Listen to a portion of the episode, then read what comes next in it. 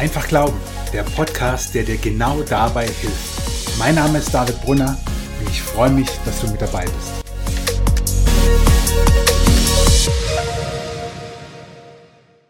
Jawohl, schön, dass du mit dabei bist. Ich freue mich auf diese neue Folge. Wie erkenne ich Irrlehre? Herzlich willkommen zu meinem Podcast Einfach Glauben. Und du fragst dich vielleicht, wie soll das zusammengehen? Irrlehre und einfach Glauben.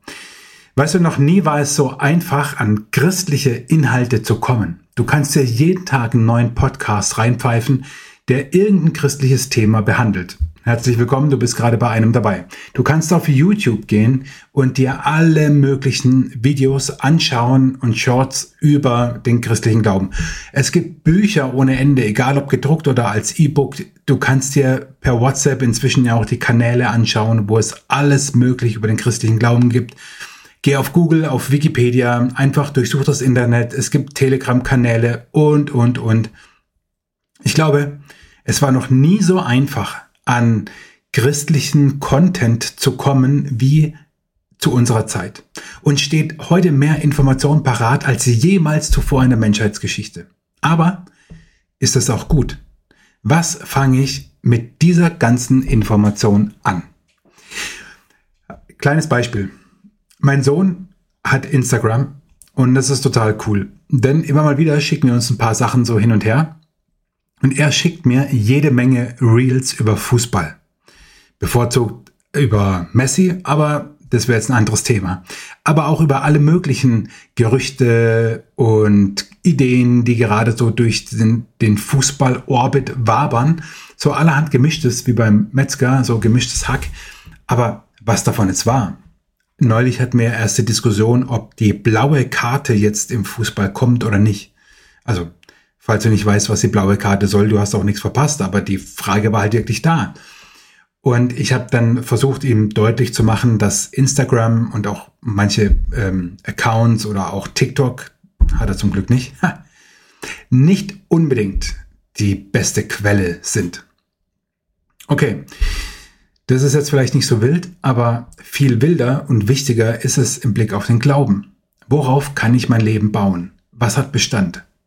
Welche Lehren, welche Dogmen, welche Inhalte sind ewig gültig, welche nicht? Was ist im Leben und im Sterben wichtig und tragfähig? Und da ist es doch, also bei diesen Fragen wichtig zu wissen, also kann ich dem jetzt trauen oder nicht? Deswegen ist die Frage wichtig und keine theologische Spielerei, wie erkenne ich Irrlehre? Ich will zwei Vorbemerkungen machen. Die, eigentlich drei. Die erste ist, ich will niemanden verurteilen. Deswegen werde ich dir in diesem ganzen Podcast, in dieser Folge auch keinen Namen nennen. Sorry, bleib bitte trotzdem dabei. Mir geht es um was ganz anderes. Ich nehme nämlich inzwischen mehr und mehr Verunsicherung wahr weil auch recht bekannte Persönlichkeiten der in Anführungszeichen christlichen Szene immer fragwürdiger in meinen Augen sich äußern. Und das hinterlässt Menschen, die verunsichert sind. Dazu kommt, was ich dir eben gesagt habe, wie viel christlichen Content wir konsumieren können, wie einfach es ist, an christlichen Content zu kommen. Und deswegen ist die Verunsicherung riesig. Das ist die erste Vorbemerkung. Die zweite Vorbemerkung ist, was meine ich eigentlich mit Irrlehre? Mit Irrlehre meine ich eine Lehre oder eine Aussage, wenn du es äh, ähm, fremd, mit dem Fremdwort willst, ein Dogma, das christlich daherkommt, aber nicht auf biblischem Fundament steht.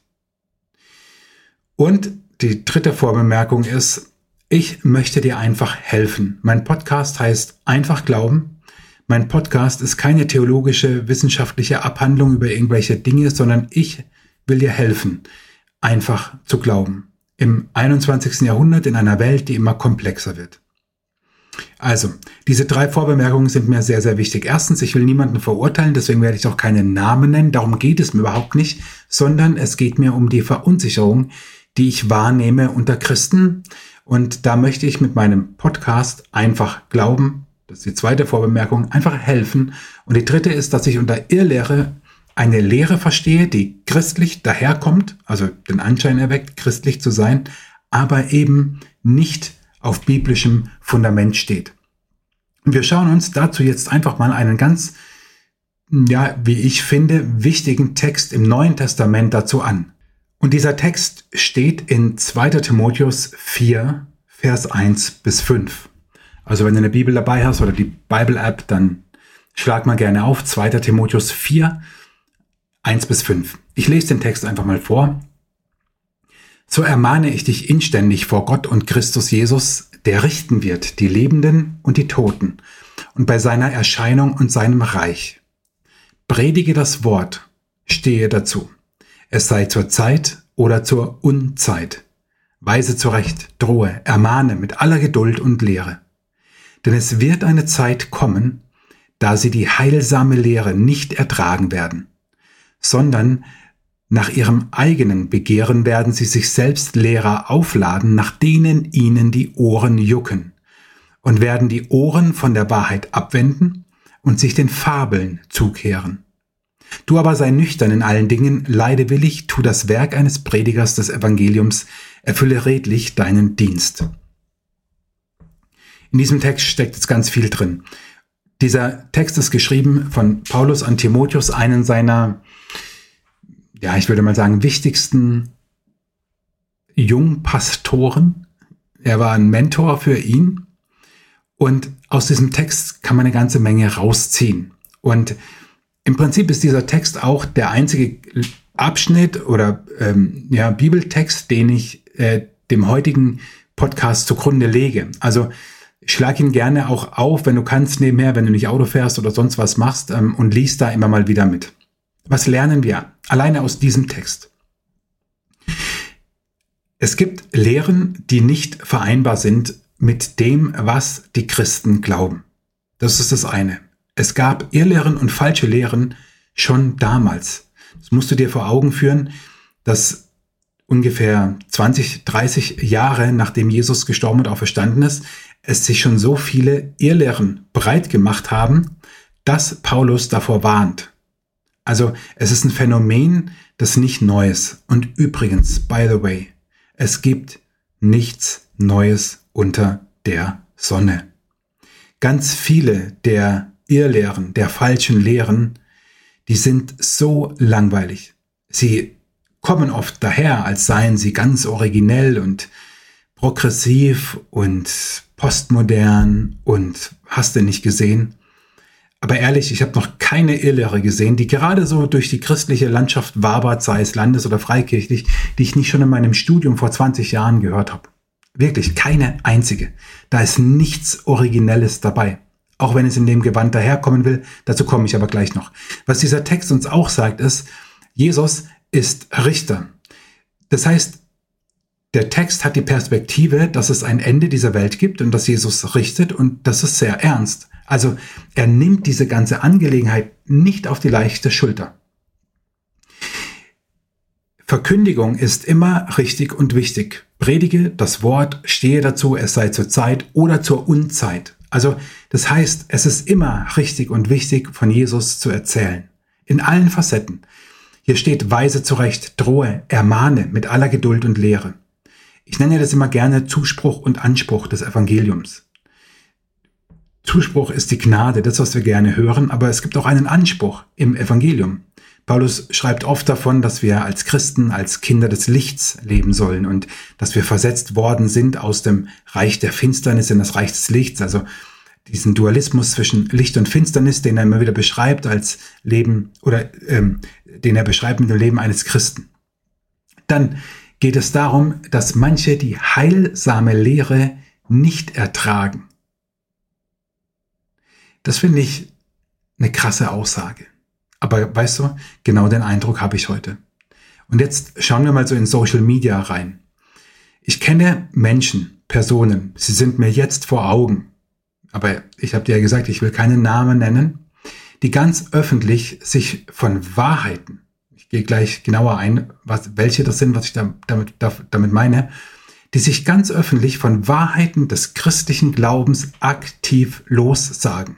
Also die nicht nur passiv halt nichts mehr sagen über den Glauben oder nur noch Essensfotos oder Katzenbilder posten. Nein, ganz aktiv, ja, sie kämpfen sogar dagegen an, Sie kaschieren das immer wieder so ein bisschen, dass sie von den Evangelikalen oder die Frommen oder meine Ex-Gemeinde oder so sprechen.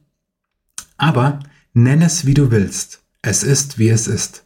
Als Jesus Paulus begegnete, als dieser noch Christen verfolgte, also sorry, wenn ich vielleicht zu viel hin und her springe, ähm, Paulus war ja der größte Völkermissionar, viele Briefe im Neuen Testament geschrieben. Aber Paulus war nicht immer Christ. Er hasste Christen. Er verfolgte Christen. Er ließ sie ins Gefängnis werfen. Und wir lesen es in der Bibel, Apostelgeschichte 9, wie er dann vor Damaskus, vor der Stadt Damaskus, Jesus begegnete. Und dann spricht Jesus zu ihm. Apostelgeschichte 9, 4 bis 5, liest es nach. Saul, Saul, was verfolgst du? Mich. Er, Saulus oder Paulus, aber sprach, Herr, wer bist du? Der sprach, ich bin Jesus, den du verfolgst. Zweimal sagt Jesus an dieser Stelle, auf, also in meinen Worten, Paulus, ganz ehrlich, du verfolgst nicht Christen, du verfolgst mich. Und daran muss ich immer denken, wenn ich eben das in Social Media lese von Menschen, die ich persönlich kenne oder von Menschen, die eben, ich habe es vorhin schon so gesagt, in der christlichen Bubble einfach bekannt sind. Mir tut es weh, und mir tut es leid, denn sie verfolgen nicht Christen, nicht die Frommen, nicht die Evangelikalen, sondern Jesus. Nur mit dem Unterschied, dass wir Jesus nie besiegen können. Sie können aber diese heilsame Lehre nicht ertragen. Auch darauf gehe ich nachher ein, wenn ich zum Thema Wahrheit etwas sage. Was ist diese heilsame Lehre? Ich finde es interessant, wie Paulus das beschreibt. Sie können sie nicht ertragen. Und genau den Eindruck habe ich oft, wenn ich so manche Instagram-Posts oder Stories sehe, wie manche sich vehement dagegen wehren, was Christen zu aller Zeit und überall schon geglaubt haben. Behalt mal kurz diese Wendung im Ohr, überall, zu jeder Zeit geglaubt. Darauf gehe ich nämlich gleich nochmal ein. Dann steht in diesem Vers oder in diesem Abschnitt in, im zweiten Timotheusbrief, dass ihnen die Ohren jucken. Irrlehre hat meistens so den Touch von neu, originell, besonders. Es kommt so effekthascherisch daher. Es ist ein Hype, es ist ein Abrechnen mit dem, was man bisher geglaubt hat. Da jucken die Ohren, da hört man hin, das zieht Aufmerksamkeit auf sich. Aber, und jetzt kommt das Entscheidende, der Inhalt, der Inhalt, der mag zwar originell gemeint sein, aber das ist das, was ich vorhin sagte. Ich habe an der Uni Theologie studiert, an der Uni Heidelberg, wo hauptsächlich nach der historisch-kritischen Methode gelehrt wurde und wo also wirklich sämtliche äh, Irrlehren hoch und runter gelehrt wurden. Auch, auch gut, ist gar, gar keine Frage. Ja? Also jetzt, ich möchte das, äh, verstehe mich nicht falsch, es war alles dabei. Aber es war halt auch alles Mögliche dabei, was in meinen Augen eben keine biblische Lehre ist.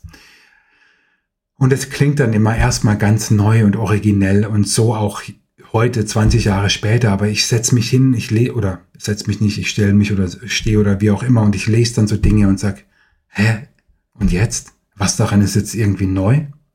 Aber es soll immer diesen Touch haben. Wir müssen uns befreien von alten Denkmustern, von dem althergebrachten, verstaubten und so weiter. Ich will dir an dieser Stelle einen, einen mega coolen Podcast empfehlen. Also Podcast, YouTube, äh, was auch immer. Und zwar Glauben, Denken heißt er. Zusammengeschrieben. Glauben, Denken gibt's als Podcast, gibt's als YouTube-Channel. Dort gibt es so großartig wunderbare Vorträge, viel besser als meine.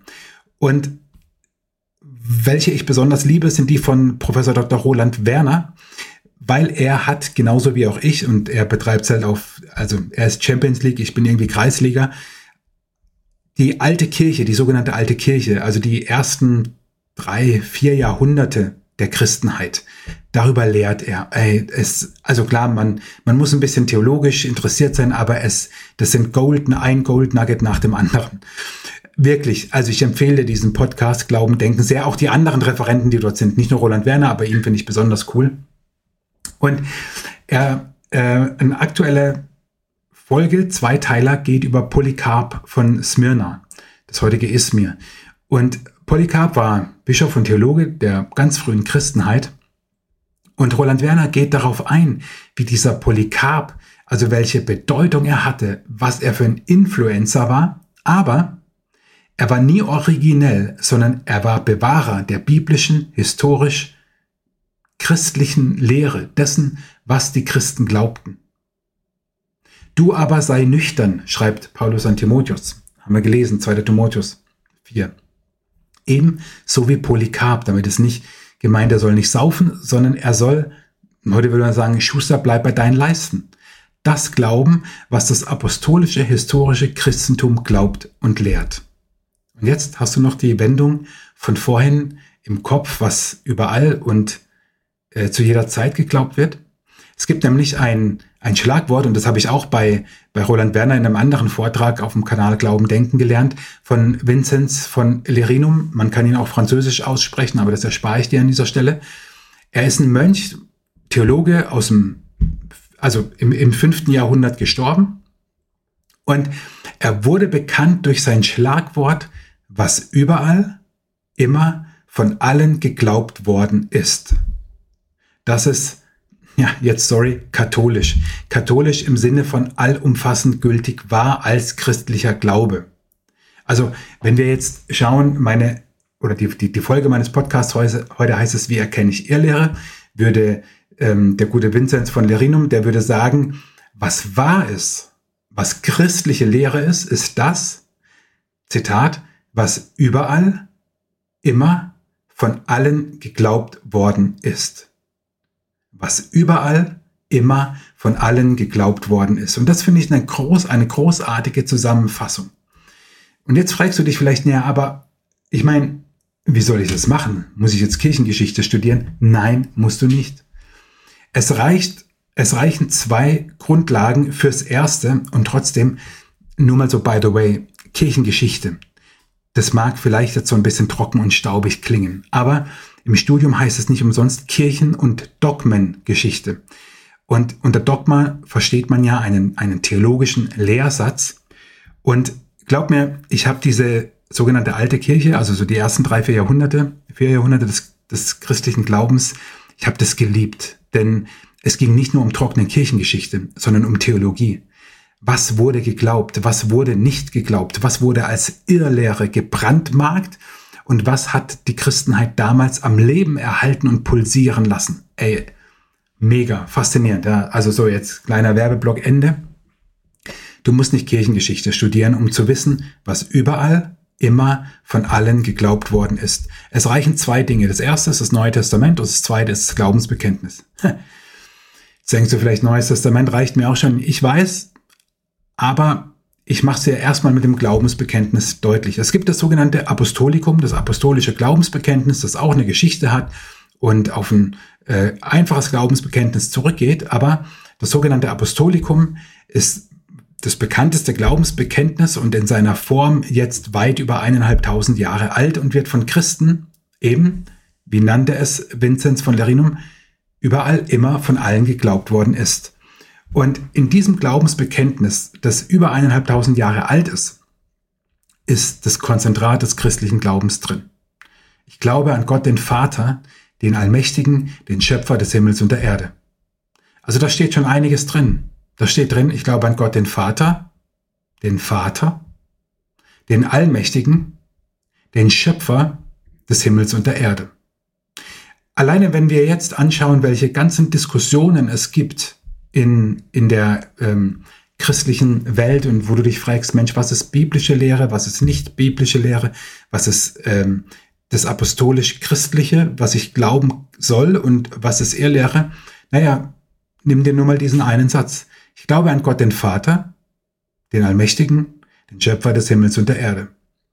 Und wo ja inzwischen auch Gott schon gegendert wird, denke ich mir, nee, damit bewegst du dich nicht auf dem Boden des apostolischen Christentums. Ich glaube an Gott, den Vater, den Allmächtigen, den Schöpfer des Himmels und der Erde. In der Bibel, Matthäus 6, lehrt uns Jesus das Vater unser. Natürlich ist Gott kein Mann in dem Sinne, wie wir das jetzt heute so uns vorstellen. Ja, wann ist ein Mann ein Mann, singt Herbert Grönemeyer. Darum geht's mir gar nicht. Mir geht es darum, dass wir nicht mehr hineininterpretieren, als das steht. Und wir müssen nicht meinen, wir müssen jetzt Gott noch gendern, damit Gott alle möglichen Geschlechter annehmen kann. Nein. Ich glaube an Gott, den Vater, den Allmächtigen, den Schöpfer des Himmels und der Erde. Ich glaube auch nicht an den Urknall. Ich glaube an den Schöpfer des Himmels und der Erde. Was überall, immer von allen geglaubt worden ist. Ganz einfach. Über 1500 Jahre. Nur als Beispiel. Und an Jesus Christus geht es weiter im Apostolikum, seinen eingeborenen Sohn, unseren Herrn, empfangen durch den Heiligen Geist, geboren von der Jungfrau Maria. Mach mal eine Umfrage unter evangelischen Pfarrern und Pfarrerinnen, wie viele glauben, dass Maria Jungfrau war. Tja, gelitten unter Pontius Pilatus, gekreuzigt, gestorben und begraben, hinabgestiegen in das Reich des Todes, am dritten Tage auferstanden vor den Toten. Mach die Umfrage weiter. Wie viele glauben, dass Jesus leibhaftig von den Toten auferstanden ist, aufgefahren in den Himmel. Er sitzt zur Rechten Gottes, des allmächtigen Vaters, Vaters, da haben wir wieder einen Vater. Von dort wird er kommen zu richten, die Lebenden und die Toten. Wer glaubt schon noch gerne an einen Richter? Aber Jesus wird wieder kommen zu richten, die Lebenden und die Toten. Ich zitiere den guten Vinzenz, was überall immer von allen geglaubt worden ist. Und ich glaube an den Heiligen Geist, die heilige christliche Kirche, Gemeinschaft der Heiligen, Vergebung der Sünden, Auferstehung der Toten und das ewige Leben. Also kein nach dem Tod ist halt alles aus oder kein, man kann es nicht so genau sagen, sondern ewiges Leben. Aber das heißt auch, kenne deine Bibel, lies die Bibel. Das Glaubensbekenntnis kann niemals das Neue Testament ersetzen. Niemals. Denn es ist nicht Wort Gottes. Es ist lediglich ein Konzentrat von dem, was das Neue Testament beziehungsweise die ganze Bibel, Altes und Neues Testament uns lehrt. Es ist zusammengefasst, gepresst sozusagen in ein Glaubensbekenntnis. Aber kenne deine Bibel. Ich habe vorhin gesagt, dass es so ein paar Wahrheiten oder Dogmen gibt, die sind einfach unverrückbar. Und die stehen in der Bibel, im Neuen Testament. Also zum Beispiel, Johannes 14, Vers 6 sagt Jesus von sich, ich bin der Weg, ich bin die Wahrheit und ich bin das Leben. Niemand kommt zum Vater außer durch mich. Jetzt nenn mich naiv. Mein Podcast heißt auch nicht umsonst einfach Glauben. Was würdest du sagen? Lässt Jesus es offen, ob es verschiedene Wege zu Gott gibt? Ob Christen, Juden, Moslems, Hindus, Buddhisten, nennen sie alle diese Religionen dieser Welt, ob sie doch irgendwie das Gleiche meinen und alle das Gleiche bekommen? Oder könnte es sein, dass Jesus die Wahrheit ist? Ich habe dazu eine Podcast-Folge gemacht. Hör sie dir gerne an. Dass Jesus wahrer Gott und wahrer Mensch ist. Lesen wir im Neuen Testament.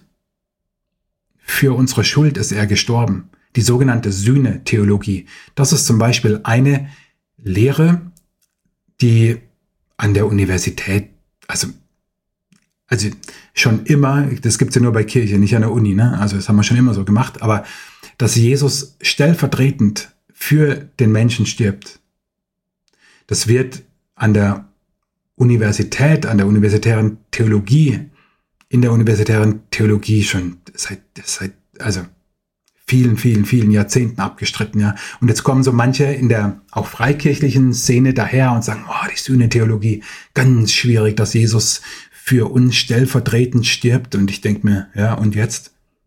Was daran ist jetzt neu? Also da ist gar nichts neu, außer nichts. Da ist nichts Neues dran, aber es ist Irrlehre. Denn Römer 3, Vers 22 bis 26 lese ich dir mal ganz kurz vor. Denn es ist ja kein Unterschied. Sie, die Menschen, sind allesamt Sünder und ermangeln des Ruhmes, den sie vor Gott haben sollten, sollen, und werden ohne Verdienst gerecht aus seiner Gnade durch die Erlösung, die durch Christus Jesus geschehen ist. Und wie? Vers 25.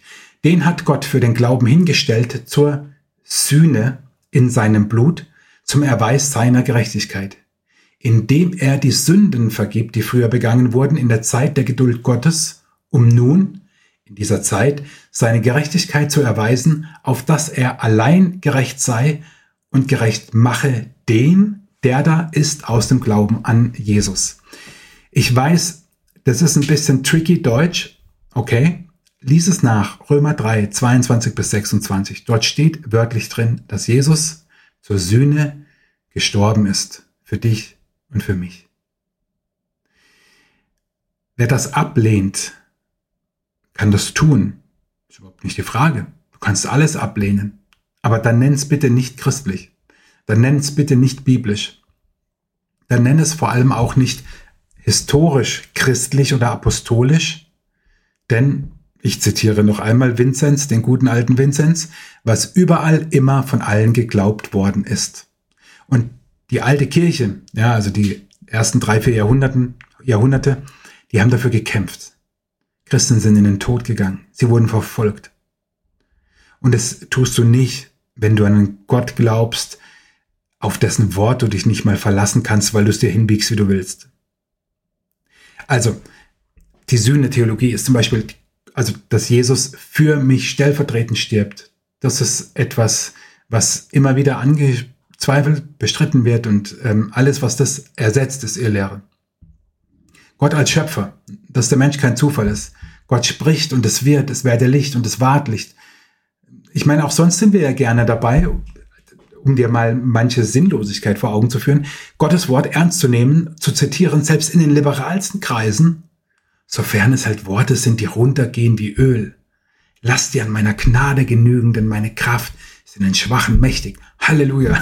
2. Korinther 12, Vers 9. Weißt du, das sind Worte, die zitieren wir gerne. Ja, und dann denke ich mir, ach so, äh, da nimmt man dann Gottes Wort ernst. Oder die zehn Gebote, ja, dass man sagt, äh, die sind auch heute noch gültig, ja, absolut sind die noch gültig. Nächstenliebe, dass Jesus sagt, liebe deine Nächsten wie dich selbst. Ach ja, da ist es dann okay, Gottes Wort ernst zu nehmen. Aber warum dann an anderen Stellen nicht?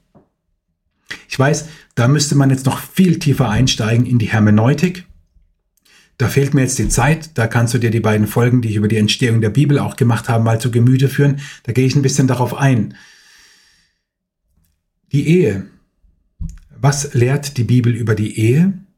Es ist die Ehe eines Mannes mit einer Frau.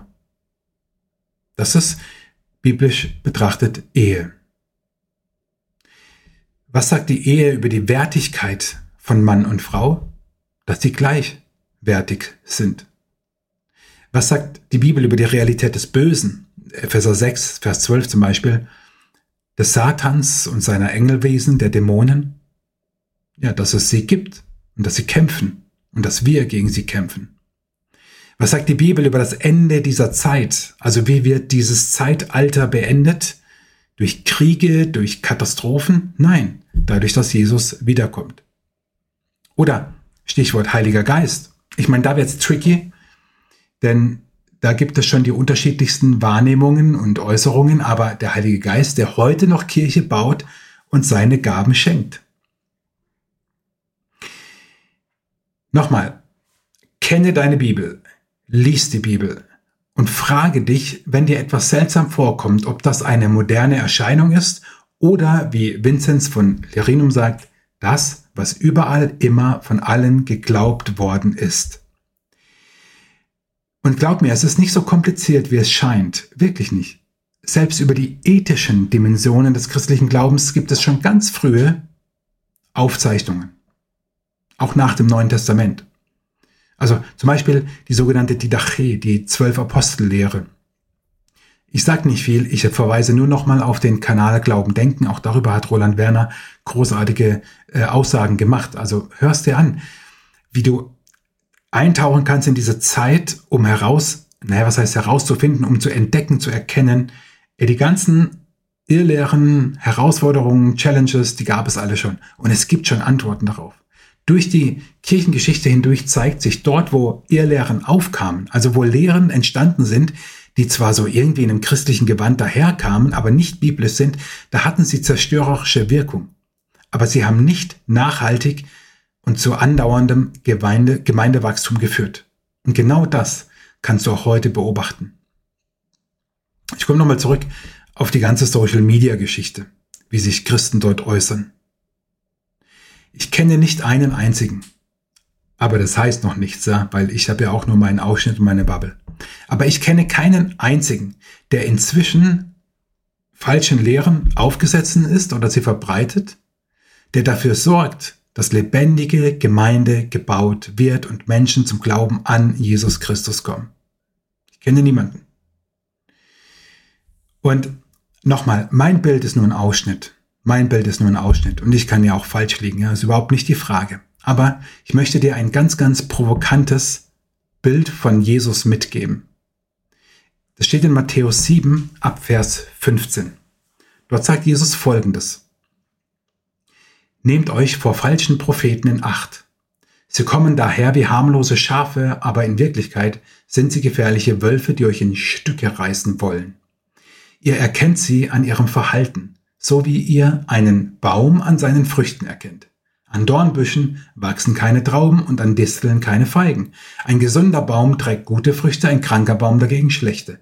An einem guten Baum wachsen keine schlechten Früchte, ebenso wenig wie ein kranker Baum gesunde Früchte hervorbringt. Deshalb wird jeder Baum, der keine guten Früchte bringt, umgehauen und ins Feuer geworfen. Ihr seht, man erkennt sie an ihren Früchten. Es ist ein krasses Bild. Ja, überhaupt gar keine Frage. Warum zitiere ich das an der Stelle? Weil ich dir nochmal deutlich machen will, dass die Dinge einfacher sind, als du vielleicht denkst. Jesus sagt, das ist schon so ein geflügeltes Wort geworden, an ihren Früchten werdet ihr sie erkennen.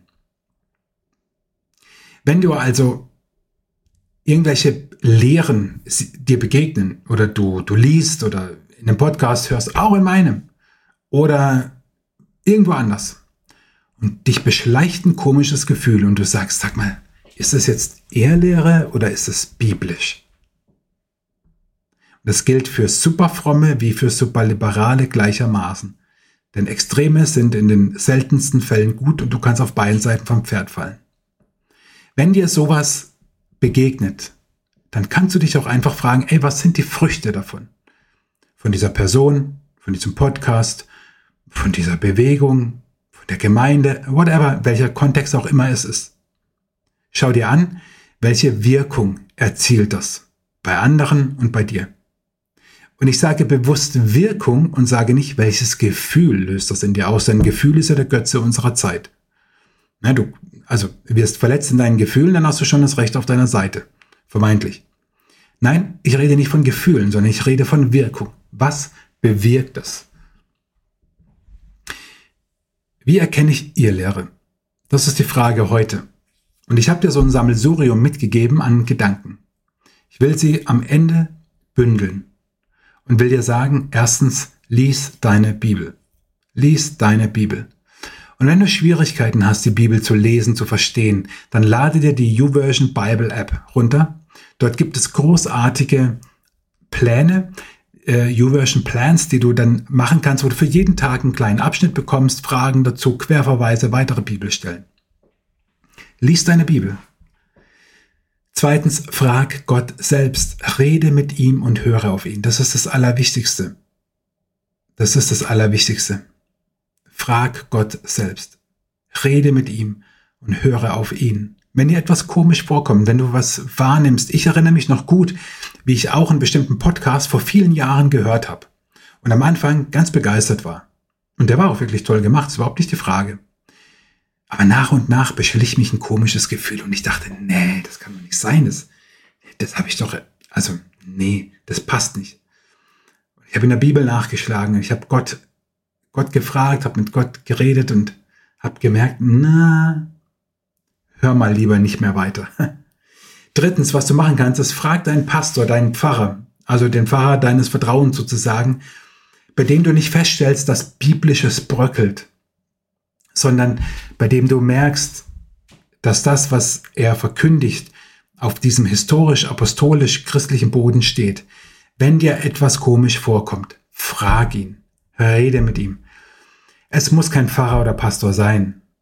Der Vorteil da ist, dass sie ja oftmals haben sollten und eigentlich immer ja auch haben, eine gewisse theologische Ausbildung und Grundahnung.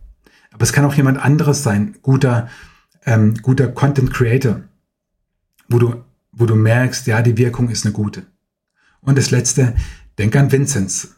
Das, was überall immer von allen geglaubt worden ist. Und wenn dir etwas unsicher vorkommt, nimm das Glaubensbekenntnis, dort ist es wie so ein Konzentrat drin. Und wenn du immer noch Fragen hast, dann geh die Schleife nochmal durch. Lies deine Bibel. Schau nach in deiner Bibel. Lies Querstellen dazu. Frag Gott selbst. Rede mit ihm. Höre auf ihn. Frag den Pastor, den Pfarrer deines Vertrauens. Und denk wieder an Vinzenz. Das, was überall immer von allen geglaubt worden ist. Denn gerade letztes, das, was überall immer von allen geglaubt worden ist, ich würde mal sagen, mach, es quasi deduktiv. Also überlege dir, ob das, was du dir jetzt, ähm, was dir komisch vorkommt, ist es elementarer Bestandteil christlicher Lehre über die inzwischen ja fast 2000 Jahre hinweg. Das kriegst du relativ schnell raus. Und da kannst du auch ins Gespräch mit jemand anderem gehen. Du musst es nicht immer andersrum machen und sagen, na, jetzt muss ich erstmal alles rausfinden ja, und alle Jahrhunderte durchgehen. Nein, es geht manchmal wirklich schnell zu erkennen, wenn du schaust in die Kirchengeschichte, Thema Stichwort Glaubensbekenntnis, gibt ja auch andere Glaubensbekenntnisse, das Niceno-Konstantinopolitanum zum Beispiel, kannst du auch anschauen. Also schau nach, was wurde immer überall von allen geglaubt.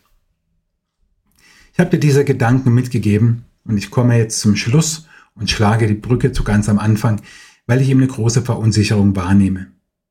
Weil ich wahrnehme, wie Christen strugglen in ihrem Glauben und wie sie manchmal aus Quellen trinken, die nicht sauber sind, die vielleicht einen biblischen Anstrich haben, aber der Inhalt ist es leider nicht. Und dabei ist es Gottes Wort, was lebendig ist, was kraftvoll ist. In Hebräer steht es wie ein zweischneidiges Schwert. Und es ist die Quelle, die Quelle von, aus der alles entspringt, unser Glaube und gute Theologie. Und deswegen ist es mir so ein Anliegen zu sagen, prüft es, auch meins, prüft es, was ich gesagt habe, prüft es alles anhand der Bibel. Und wenn ich falsch liege, dann sag's mir ruhig. Prüfe, was du liest, was du hörst, was du dir anschaust. Und sei dir sicher, wenn du Gott selber fragst, dann wird er dir antworten. Wie erkenne ich Irrlehre?